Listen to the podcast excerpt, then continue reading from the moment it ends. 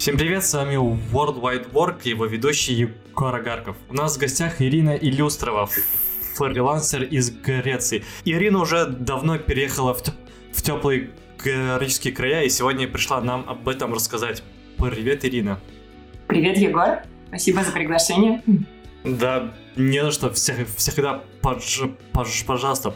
Для начала вообще расскажи нем, нем, нем, немножко о себе, чем ты за, за, занимаешься, или, может быть, чем ты, может быть, известна? Ну, я не думаю, что я чем-то известна. Я даже, может быть, стараюсь этого избегать. Я фронтенд-разработчик. В основном я работаю на фрилансе. Э, в последнее время я работаю с Варей Степановой. Варя — это эксперт по дизайн-системам.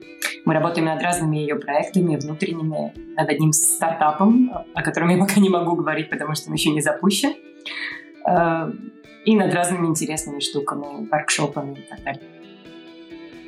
Вот. Кроме этого, я беру разные фрилансы по разработке, в основном в Греции либо в России. А почему именно Греция? Вообще, как так получилось, что ты оказался именно, именно в Греции? Эм, в Греции, ну, надо, наверное, сразу сказать, что э, когда я решила переехать в Грецию, я еще не была никак связана с фронтендом. Э, просто так получилось, что 8 лет назад э, мне захотелось пожить немного в другой стране. Я тогда представляла, что это будет где-то год, просто попробовать, и начала искать, какие есть варианты, чтобы куда-то уехать. И так получилось, что компания, в которой я тогда работала, мне предложила, у них был небольшой офис в Греции, и мне предложили переехать э, с сохранением работы. И я, конечно, согласилась, потому что это был очень удобный вариант с точки зрения, что у меня мне не приходилось беспокоиться об источниках дохода, у меня уже была работа.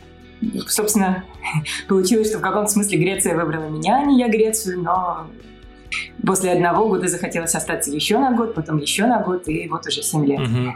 А вот вообще, если бы у тебя не, не было вот этого, ну, то есть удачного варианта с работой, ты тогда рассматривал какие-то еще другие страны, кандидаты для для приезда? У меня был экстремальный вариант. Я хотела уехать в Латинскую Америку. Я когда учила испанский, мне очень нравились. Э, я уже путешествовала до того по Аргентине, по Бразилии. Э, хотела уехать туда, но это был более рискованный вариант, поэтому я выбрала safe option.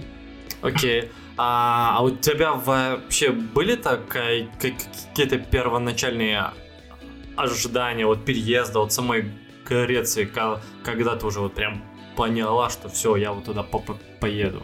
Э, я до того бывала несколько раз в Греции как турист, но ты же представляешь, то есть когда ты приезжаешь летом на острова, в какие-нибудь красивые места, пляж, солнце, море, ожидания такие, отпускные. Э, наверное, они были такие же, ну, в целом, кстати, они сначала оправдались, э, потому что я помню, что я приехала в Грецию, это было 4 января, и вот этот контраст, он очень хорошо ощущался, потому что я вылетала из Москвы, был снегопад и минус 15, и я прилетела в Грецию, там плюс 15, зеленые трава, зеленые деревья, солнце, небо голубое. И, пожалуй, до сих пор климат остается одной из серьезных причин, почему я здесь осталась. Mm как вообще был сам процесс с точки зрения каких-то виз или документов? То есть ты, получается, прибыла туда сколько уже лет назад? Семь лет, в 2013. Семь, семь лет. У, тогда, наверное, все было со, совсем по другому, чем сейчас. Ну, тем не менее, если твои воспо- воспоминания еще свежи, там, попробуй меня провести по всему вот этому пути от, от России до уже э, твоего первого ша ша шага в Греции? Вообще, мне кажется, не очень вещи поменялись. Э, греки очень консервативны в смысле документов. А, тут был такой момент. Я приехала не по рабочей визе, потому что и тогда, и сейчас э, с рабочими визами была большая сложность, там большая, есть большая процедура, которую должна пройти именно компания, которая хочет нанять человека. Она должна доказать, что она не может найти такого же специалиста в Греции. Это связано с тем, что в Греции высокая безработица и предъявляются серьезные требования именно для рабочей миграции. А я приезжала как студент. Э, есть такая программа для молодых ребят из э, России, Украины, Белоруссии она работает, э, что есть возможность приехать бесплатно учиться в университете в Греции, если у тебя нет еще высшего образования. Э, можно поступить со школьным аттестатом. Само образование бесплатно, но, естественно, студент оплачивает свое проживание, обычные ну, расходы, питание и все я приехала по этой программе, просто зная, что я не буду учиться в университете, но это был один из легких способов получить визу. Весь процесс занял, наверное, месяца 3-4. В основном это были сборы документов, э, перевод их на греческий язык в России. А саму визу выдали за два дня. А не было ли вообще каких-то опасений в том, что ты как бы едешь по визе, которая предполагает, что ты будешь учиться, но как бы ты туда при при приезжаешь и не учишься, то есть и ты знаешь, это была такая достаточно отработанная схема, она и до сих пор существует. Дело в том, что студенты, которые приезжают, им дается год на изучение греческого языка. В первый год ты, ты ходишь на курсы при университете и учишь язык. Э, со второго года начинается обучение. Э, отчисляют из университета в Греции очень редко, поэтому как минимум первые два года никто не трогает. Только там после первого года, если не сдать ни одного экзамена, то могут уже возникнуть вопросы. Но в целом я просто знаю, что очень много студентов, молодых ребят, которые действительно приезжают учиться, забывают о своих планах в течение первого года, и, и ничего с ними дальше не происходит. То есть они меняют статус и продолжают жить в Греции, заниматься чем-то другим. Интересно. Окей, хорошо. Ну, окей, ладно. Тем не менее, несмотря на то, что с студентом тебе а, в Греции удалось, как ты сама сказала, ты в Греции сменила свое направление деятельности. То есть ты у нас, то есть ты сейчас работаешь в фронтенд разработчик, хотя изначально приезжая в Грецию им не, не была. А это ты как-то именно в Греции этому научилась, или это никак не было связано со страной? Ну, тут, знаешь, э, как э, приход во фронтенд был не причиной моего переезда, а скорее следствием, потому что где-то через год жизни в Греции я поняла для себя, что э, жить в Греции мне нравится, а вот работать э, в той компании, в которой я работала, не нравится. И поняла, что нужно искать э, новую профессию, новое занятие. И это заняло какое-то время. Я попробовала несколько разных вещей как-то остановилась на фронтенде, начала сверстки, потом освоила React. Но все это заняло достаточно долгое время, потому что я все это время продолжала работать в офисе. И сначала училась, потом брала небольшие фриланс-заказы. Наконец пришел момент, когда я смогла бросить работу офисную и полностью заниматься только фронтендом. То есть э, я, я так понимаю, ты, скорее всего, еще исследовала, исследовала ай- айтишный рынок в самой Греции. Вообще, а, а расскажи про него. Как, как вот он устроен с твоей точки зрения? Много ли там мест, компаний? Чем вообще айтишник может заниматься в Греции? Я не то чтобы я его исследовала, я стараюсь э, посещать метапы. У нас есть э, JavaScript метапы каждый месяц, они были до коронавируса. Mm-hmm. На них собирается, мне кажется, порядка 100 человек. И есть э, React метапы, вот сейчас буквально второй только прошел из них. А, есть еще Angular метап, метапы, но это немножко не моя сфера. Вот. Э, что касается, в принципе, IT-рынка, я бы сказала, честно говоря, что он э, отстает где-то лет на пять от э, европейского, можно даже сказать, от российского.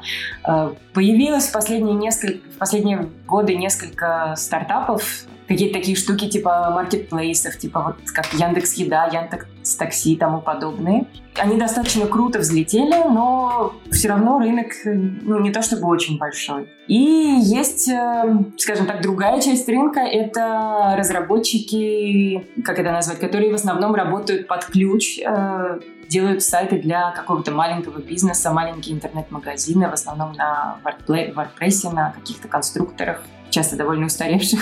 А какие-то крупные компании более-менее известные вообще встречаются? Таких, что были известны на европейском уровне, я особо не знаю. Есть компания Scrooge, э, в ней, насколько я помню, 250 человек э, именно разработчиков э, работает. Это что-то вроде Яндекс Маркетплейса, но они разрастаются вот в, направ... в тех же направлениях, что и Яндекс, то есть занимаются доставкой, заказами еды и всем таким подобным. И есть, наверное, две-три компании еще примерно такого же размера. Бит — это приложение для заказа такси, eFood э, — приложение для заказа еды, такого рода. Но это все равно местные компании. А ты для себя как бы не искала какой-то работы именно в, в самой Греции изначально? Я, честно говоря, не очень хочу. Ты знаешь, во-первых, меня устраивает работа на фрилансе. Я не очень хочу работать в офисе, а в этом смысле э, ну, конечно, как бы сейчас компаниям пришлось перейти на удаленку, и то, ну, в принципе, греки более традиционные в этом смысле и работают из офиса. Э, вот. А во-вторых, конечно, уровень зарплат не сравним с европейским. В, ни- в низкую сторону. То есть здесь зарплаты намного ниже. А вот тот факт, что ты работаешь в основном на фрилансе, он как-то вообще отражается на твоем каком-то э, гражданском статусе, на налогах? То есть какие, какие, например, тут могут быть подводные камни? Высокие налоги. То есть для фрилансеров прям стабильно высокие налоги получаются? Ты знаешь, э, там получается так, когда... Ну, то есть, если ты фрилансер, ты регистрируешь э, что-то вроде индивидуального предпринимателя. Э, здесь прогрессивная шкала налогов. Ну, грубо говоря, так. То есть, если ты зарабатываешь меньше 30 тысяч в год, то это более или менее. Я... Если ты зарабатываешь больше 30 тысяч, то налоги достаточно высокие. Э, кроме того, то есть, допустим, если... Э, при доходе выше, например, 40 тысяч, налог составляет 44%, ну, чтобы ты понимала. От 30 до 40 налог будет 36%. И плюс есть такая штука, как э, предоплата налога. Это значит, что в конце первого года деятельности, вот я с этим столкнулась недавно, ты оплачиваешь налог в двойном размере за прошедший год и за будущий год. И в дальнейшем таким образом, то есть налоги платятся по предоплате по предоплате, исходя из твоего максимального дохода. Поэтому, ну, с финансовой точки зрения, это не очень дружелюбная страна, я бы сказала, для, для переезда, если ты хочешь быть именно налоговым резидентом. Ага. Хорошо, если ты знаешь, а если бы ты был именно наемным работником в Греции, то есть представим, что да, допустим, там ты, ты бы нашла вакансию там с, хор с хорошей заработной платой, тогда условия были бы получше именно? Ну, сумма налога такая же, сумма налога такая же, но а. не было бы предоплаты налога. Интересно. А вот вообще, раз мы заговорили о деньгах, да, что касаемо зарплаты вообще уровня жизни, насколько я знаю, в принципе, Греция вроде как именно с точки зрения Евросоюза считается, ну, как бы, одной из бедных стран, ну что, ну что, наверное, и говорит о том, что у них, ну, а, ниже уровень зарплат, чем в других странах. Это как-то вообще, например, сказывается, то есть на твоей жизни, то есть на, на жизни лю людей вокруг? Ну, безусловно, сказывается. В Греции с 2010 года начался финансовый кризис, и вроде как он показывал, экономика показывала положительную динамику, а тут у нас грянул еще и коронавирус. Ну и надо понимать, что Греция, южная страна, она сильно зависит от туризма. В принципе, да, здесь невысокие зарплаты, то есть для понимания, чтобы сравнивать, если брать какую-то базовую непрофессиональную зарплату, не говорю сейчас о разработке фронтенде совсем, она будет где-то на уровне 600 евро в месяц. Это совсем немного, это может быть даже меньше, чем в России, не знаю точных цифр. Э, и высокий уровень безработицы, в том числе среди молодежи. Вот, на жизни это отражается ну, я бы сказала, что в Греции можно жить очень хорошо, если не платить здесь налоги и не иметь источник дохода извне, потому что зато цены держатся на достаточно низком уровне. Можно снимать жилье, путешествовать за достаточно невысокие деньги. А вот этот высокий уровень безработицы, он не провоцирует, как это, например, может быть, например, высокий уровень криминала в самой стране? Криминала, к счастью, нет, он провоцирует высокий уровень иммиграции. Э, криминал отдельная тема, ну, я бы не сказала, что в Греции он высокий, как, как в Афинах, как в любом большом городе, есть хорошие районы, есть плохие районы, но и тем более, если говорить о криминале, то скорее в нем будут участвовать иммигранты, а не греки. Может, менталитет просто не тот. Ну вот, кстати, к словам менталитете, а пиши, как ты, ну, как вообще выглядит такой среднестатистический коррект, то есть чем они занимаются, как себя ведут, в том, в том числе с э, иностранцами? Я немножко боюсь, знаешь, таких вопросов, потому что всегда думаешь, как ответить, чтобы было и правда, и не обидеть никого. Но... Ну, как бы, ну да, ну мы здесь стараемся без каких-то ярлыков. То есть ты да. можешь описать лю- лю- людей из своего окружения, это же не значит, что не все могут быть такими. Вот. Не, на самом деле я очень положительно отношусь к грекам. Они, ты знаешь, я считаю, они очень традиционные люди, они очень э, ценят семью, очень любят детей, для них такие вещи на первом месте.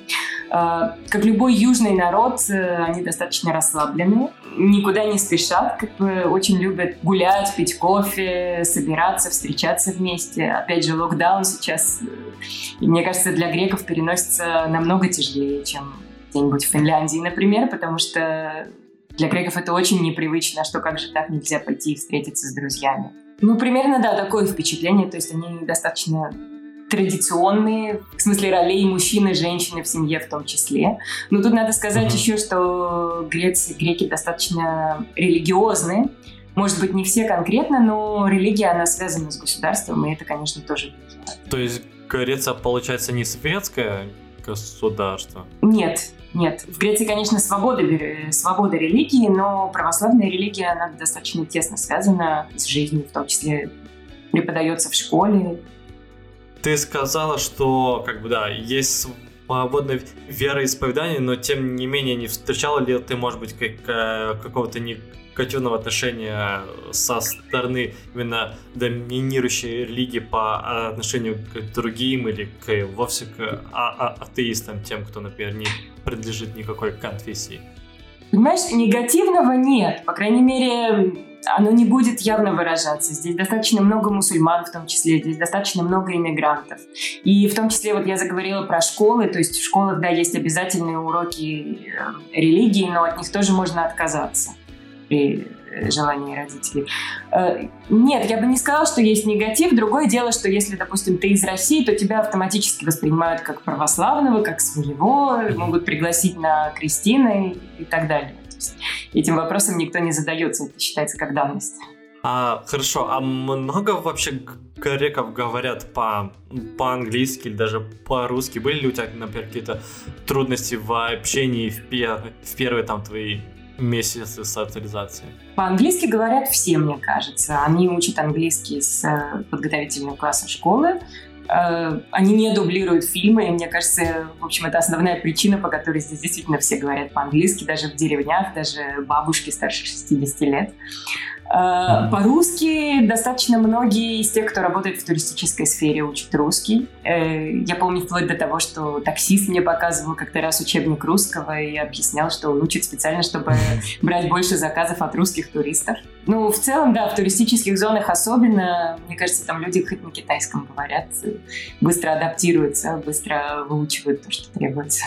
А в самом городе, в тех же Афинах, то есть это вроде как туристический город, можно ли где-то там в, в, в, всякие таблички, надписи на русском, может быть, там товары даже есть с описанием на русском в магазинах, да, в магазинах есть все, особенно шуба. Буквально на каждом углу написано шуба по-русски, если пройти по центру. Э, конечно, в ресторанах будет русское меню, в остальном на английском следующий, вот по твоему мнению, если, допустим, человек захотел приехать пожить там, даже, не знаю, год-два, может ли он, в принципе, даже, ком, ну, более-менее комфортно прожить даже без какого-то там английского, ну, там, окей, да, допустим, плюс минус базово и чисто ориентироваться там на русский язык? Без английского даже? Ну, условно давай, давай возьмем такое допущение, что такой тури турист решил приехать на год. Я поняла. Ты знаешь, я не задумывалась об этом просто никогда. Э, ну, наверное, выжить можно, ну, хотя без английского я не знаю как. Наверное, mm. рассчитывать только на русское комьюнити. Здесь э, достаточно много русскоязычных эмигрантов, не только русских, в основном из стран бывшего СССР. И mm-hmm. да, в принципе, там можно всегда найти необходимую помощь если завести знакомство с людьми. Но не знаю. Окей, okay, а ты сама общаешься с местными экспатами? Может, у вас там диаспора есть? Я общаюсь больше с европейскими экспатами, не очень много с mm-hmm. русскоязычными. Здесь есть э, большое количество экспатов, которые разговаривают на английском, но не учат греческий. Uh-huh. Есть экспаты, которые приезжают с семьями на 2-3 на года. Например, несколько лет назад, когда был кризис с мигрантами, сюда приезжало много людей из иностранных организаций, которые работали с мигрантами. Вот, тоже они жили по 2-3 года и уезжали не адаптируясь к жизни. В принципе, с сознанием английского здесь можно жить совершенно комфортно. А ты сама учишь греческий язык? Я выучила. А, ты уже выучил даже? Окей, классно. А о, окей, на, насколько он вообще сложный в твоем, в, в твоем представлении? Ты знаешь, эм, он похож на русский по сложности. Там есть некоторые грамматические концепции, э, похожие на русский. Например, падежи, например, вот э, э, склонение местоимений. Но, тем не менее, язык другой. То есть слова все другие, их надо все заучивать заново. Он сложнее английского там, или испанского, но, конечно, легче каких-то азиатских языков. На звук просто есть кажется, что какие-то слова знакомые, но часто можно ошибиться, потому что э, у слова могут быть греческие корни в русском языке, но значение уже ушло, mm-hmm. и оно будет означать что-то совершенно другое. Mm-hmm. А у греков есть какие-то свои диалекты языка? Как, не знаю, как, например, в той же Германии или Баварии ты можешь съездить в разные э, регионы и, типа, вообще слышать там два или три разных немецких языка из-за диалектов или еще чего-то? Ты знаешь, большой разницы нет. Есть э, произношение, например, на Кипре другое, в Салониках на севере Греции оно немножко другое. Но я не настолько хорошо улавливаю вот эту разницу в произношении, чтобы ее различать. А-а-а. Но слова все равно будут дру- те же самые, то есть они легко понимают друг друга, это только произношение. Окей, классно. Давай тогда, наверное, поговорим о таком чуть-чуть более а, практичном. Мне вот интересно узнать, как вот обстоят дела с жильем в Греции. То есть, если я захочу туда переехать или кто-то или кто либо еще, как можно найти жилье, какое оно будет, сколько стоит, как вот э, обстоят дела сейчас? А, ну смотри, давай будем говорить про Афины, угу. поскольку я про Афины знаю.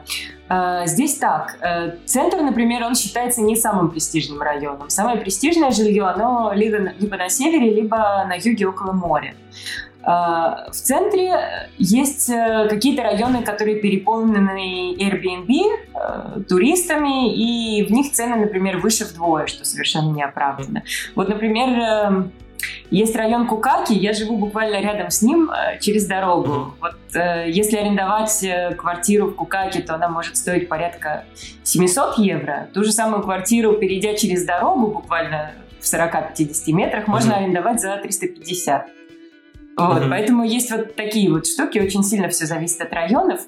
Ну, я бы сказала, что однокомнатная квартира можно, может начинаться от 300 евро и до, в зависимости от шикарности, от района, до 600-700. При желании можно арендовать и виллу там в районе 1000 евро, если выехать 10 минут на машине из Афин, где-нибудь у моря.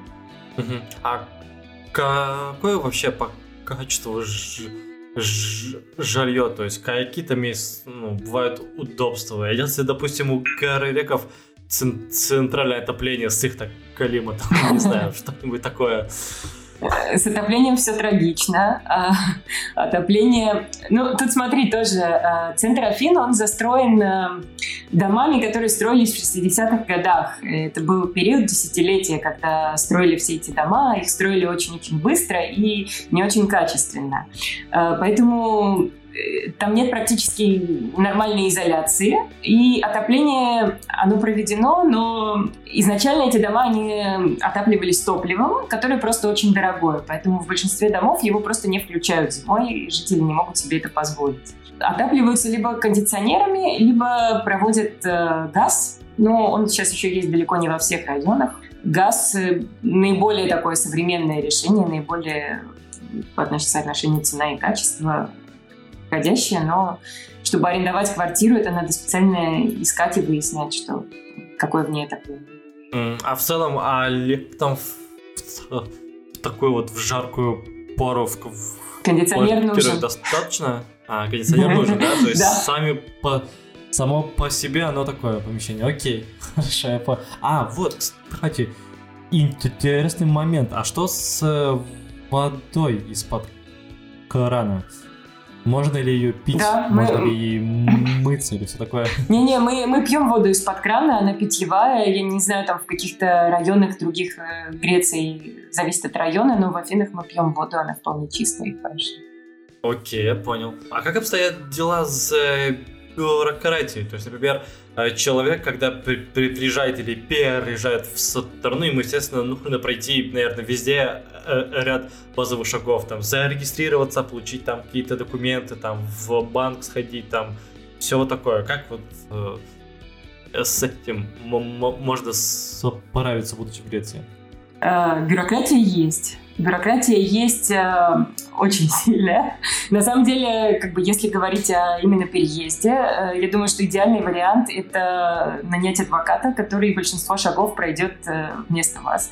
Потому что особенно, если ты не говоришь по-гречески, говоришь только на английском, это достаточно тяжело пройти. Э, ну, в зависимости от статуса, от того, как ты приезжаешь, да, то есть э, нужно открыть, как правило, налоговый номер, открыть страховой номер, э, там, счет в банке и так далее. У меня в 7 лет назад, когда я приезжала, у меня это заняло около месяца, наверное. Сейчас это немножко легче, потому что недавно, как ни странно, спасибо коронавирусу, но недавно в Греции появилась э, онлайн-система оформления документов. Она еще не очень хорошо работает, но они очень стараются ее наладить, поэтому какие-то вещи стали сейчас намного легче. И я надеюсь, что это так продолжится, и бюрократия постепенно останется в прошлом. Ну, я понимаю, окей, а тем не менее, например, вот сейчас работают те же банки, то есть можно ли там быстро получить карточку, вообще достаточно ли во многих, ну, точнее, в, в, где обычно принимаются какие-то карты и электронные платежи? А, электронные платежи принимаются везде, потому что есть э, закон, по которому все магазины обязаны иметь э, э, это устройство. На самом деле даже я как фрилансер э, обязана его иметь. У меня оно есть, оно лежит в шкафу, я никогда его не использовала. Э, с банками на самом деле не так сложно, потому что нет, в банках бюрокра... на банке бюрократия не сильно распространяется. Э, счет открыть возможно, вот закрыть его сложно. Открыть, как бы, в принципе, мне кажется, это заняло порядка недели именно на открытие на, до того момента, как мне пришла пластиковая карточка. Угу. Я понял, прикольно. Ну, довольно, довольно быстрый процесс тогда получается. Окей, а вот, допустим, мы получили все документы, узнали про банки, но нам вдруг захотелось сходить к врачу. Как мы можем это сделать? Какие тут могут быть э, особенности? А, с врачами особенность какая? То есть э, у всех, кто работает, э, у них есть обязательное медицинское страхование. Уровень медицины, я бы сказала, более-менее похож на российский. То есть э, можно получить в государственных больницах квалифицированную медицинскую помощь, есть хорошие врачи, но нужно долго ждать и ну, как бы в основном, да, то есть э, записаться к какому-то специальному врачу может быть очередь там и 3-4 месяца. Вот. Или здесь, например, эм, скорая практически, ну, очень редко приезжает по вызову, то есть она приезжает только в крайних случаях. Если позвонить в скорую, то первое, что вам предложат, это сесть в машину и поехать в больницу самостоятельно. Вот. И есть, в больницах есть неотложные отделения, там действительно быстро принимают, но до них надо доехать. А, вот. Как правило, то есть, чтобы избежать вот э, государственной медицины, обращаешься к частным врачам. Их э, много врачей, у кого частная практика. Один прием может быть, там, допустим, от 30 до 80 евро в зависимости. Вот это для того, чтобы быстро решить свой медицинский вопрос. И есть, конечно, частные страховки любых видов, от э, неотложных ситуаций до регулярных чекапов, в зависимости от стоимости. Окей, хорошо, я понял. Спасибо. В целом, я думаю, у меня теперь есть полный список такой гайд э, первого года жизни в, в Греции. Ну и как тебе? Ты бы приехал? А, ну, вот как раз таки это будет зависеть от твоего ответа на мой следующий, мой следующий вопрос. Я хотел у тебя спросить, ты вот так вот в самом начале нахваливала климат, а расскажи о подробнее, собственно. Ты прожила там уже 7 лет, это целых э, 28 сезонов, то есть как опиши вот их вот э, зиму, лето, осень, то есть как они меняются, какие такие самые, самые приятные для тебя из всего этого моменты? А, приятный момент то, что зима короткая, лето длинное. Лето начинается с мая, заканчивается в октябре. Там, в зависимости от года, можно уже с 1 мая можно купаться иногда. Вот. И вплоть до конца октября. А, лето до 35 градусов, мне кажется, где-то может быть иногда даже жарче.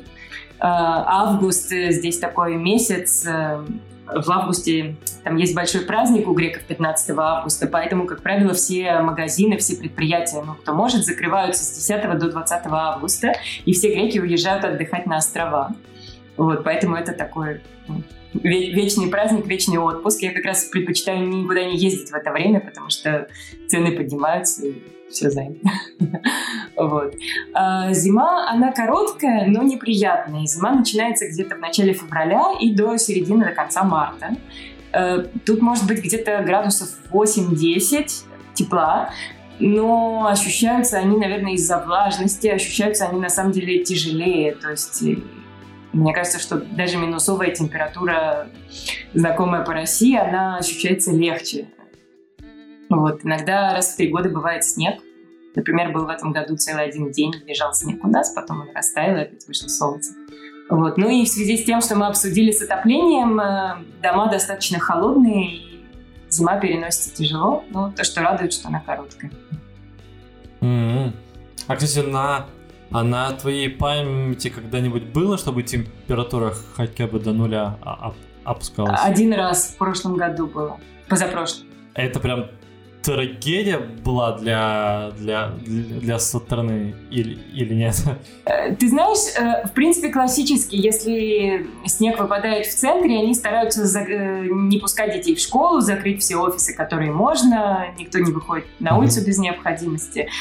Трагедии не было, но был такой один день, когда все высыпали на улицу лепить снеговиков, и никто не работал. О, интересно, интересно. Ну да, с, некто это явно какая-то диковинка. Хорошо, а если в Афинах нету нету снега и у нас в целом, ну, просто обычный день, чем вообще в целом можно зан... заняться в Афинах? Вообще, а скажи про сам город. Как вот он устроен? Что в нем можно делать? Афины, знаешь, это такой город, он э, не похож на другие европейские столицы. На самом деле я ни раз и не два слышала от людей, которые приезжали в Афины ненадолго, что такой грязный город, неприятный, некрасивый. И я могу понять, откуда формируется такое мнение, потому что центр Афин, э, как я уже говорила, он застраивался хаотично, одно десятилетие с 60 до 70 -го года, когда э, в Афины приезжало очень много мигрантов, и город строился абсолютно без плана. Э, самые простые дома, самые быстрые решения для того, чтобы было где жить. И эти дома, они остались до сих пор, потому что сейчас существует еще такой закон, запрещающий снос зданий. Практически невозможно снести какой-то дом и построить новый, если только он сам развалится и сгорит. Поэтому вот все эти здания 60-х годов мы наблюдаем на улице в перемешку с э, чем-то действительно красивым и монументальным. Э, вот, и весь центр, вот э, он такой, поэтому он оставляет такое смешанное впечатление. Но на самом деле Афины просто надо узнать поближе и побыть здесь подольше, потому что здесь очень много разных районов, очень много разных вещей. В каждом... Вообще Афины сами, они состоят из 55 районов, которые формально, каждый район, он является как будто как особенный, как отдельный маленький город с каким-то даже своим отдельным самоуправлением. Ну да, то есть у каждого района в нем есть что-то особенное, хотя они очень маленькие, то, что ты не замечаешь даже, хотя из одного в другой. Угу. А ты, получается, живешь вроде насколько я понял, где-то в районе близко к центру. Да-да-да, да, мне 10 минут. Даже к какому-то, наверное, туристическому месту. Я живу в 10 минутах пешком от Акрополя, если считать вот Акрополь самым туристическим местом. Но это на самом деле не О, как я сказала, в район, э, центр не самый благополучный район, и э, в нем жилье дешевле, чем э, в предместье. А как вообще в, Гре... в Греции, а точнее в Афинах еще успел сохраниться тот вот это вот старый дух античности, все вот эти вот философы, Олимпийские игры, все вот это вот великое, что было в Греции придумано и создано? А, ну, конечно, да, здесь очень много для любителей античности. Здесь э, можно дня три только в самих Афинах провести, наверное, от от одного археологического места до другого и от музея до музея. Честно говоря, я небольшой специалист, поэтому, ну, Акрополь, сам центр, э, там можно как минимум день гулять, там очень много всего сохранилось. Э, есть археологический музей, его очень хвалят, и есть музей Акрополя, где хранится все, что хранится все, что было выкопано в самом Акрополе. Вот. Ну и если уехать из Афин на полуостров Пелопоннес, там буквально два часа на машине, там тоже очень много всего. Дельфа, Эпидаврос и много других археологических мест. Mm-hmm. А вот, а вот, кстати, к слову, а поехать, а как вообще, ну то есть, э, насколько, насколько хорошо есть или развит транспорт в, в Греции там. Есть ли вообще в Афинах метро, кстати говоря? В Афинах есть метро, да, три ветки. Э, обещают построить четвертую, но если по плану она к 27 году должна быть закончена, то я думаю, где-то к 35-му мы ее увидим. Э, примерно это к вопросу, к вопросу о греческой бюрократии.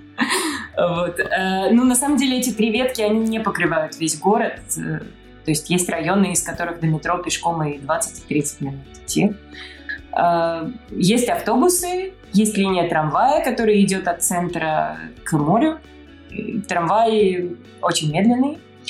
Но в целом, э, если здесь жить, то хорошо иметь машину. У тебя есть своя машина? У, у мужа есть, я сама не вожу.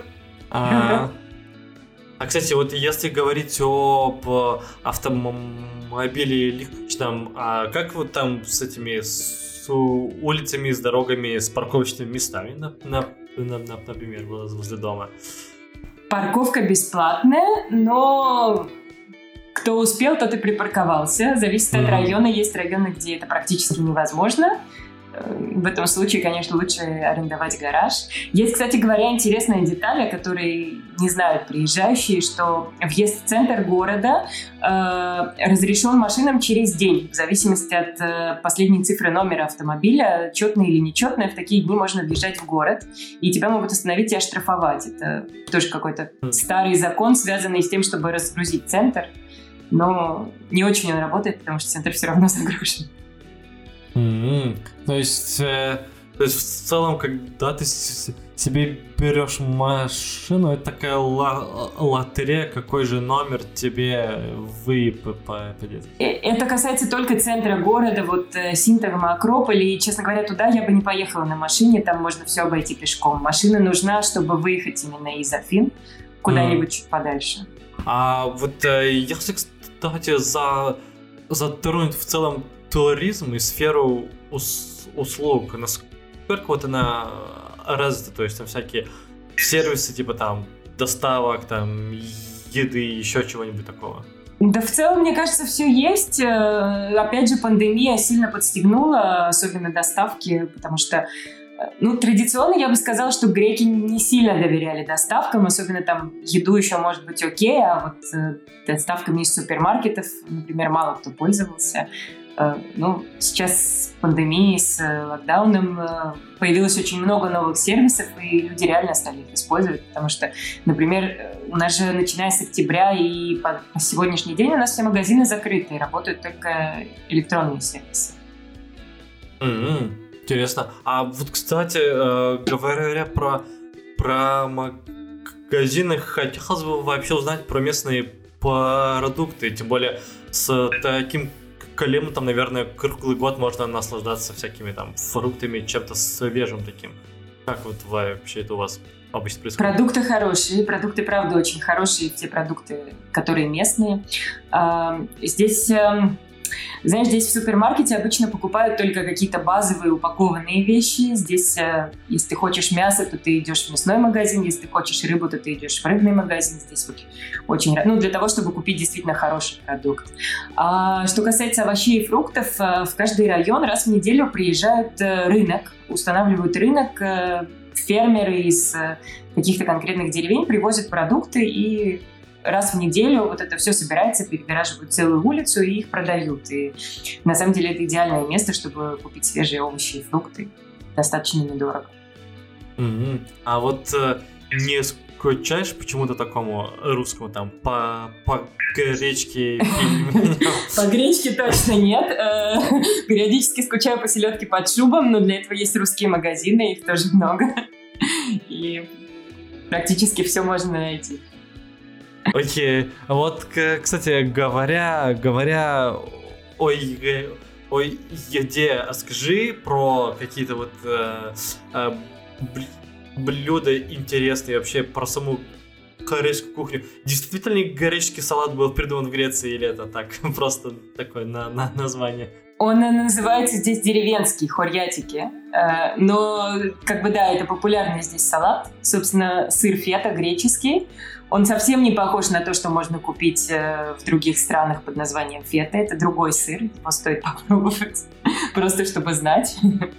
Вот. Ты знаешь, э, кухня, на самом деле, как правило, в основе мяса.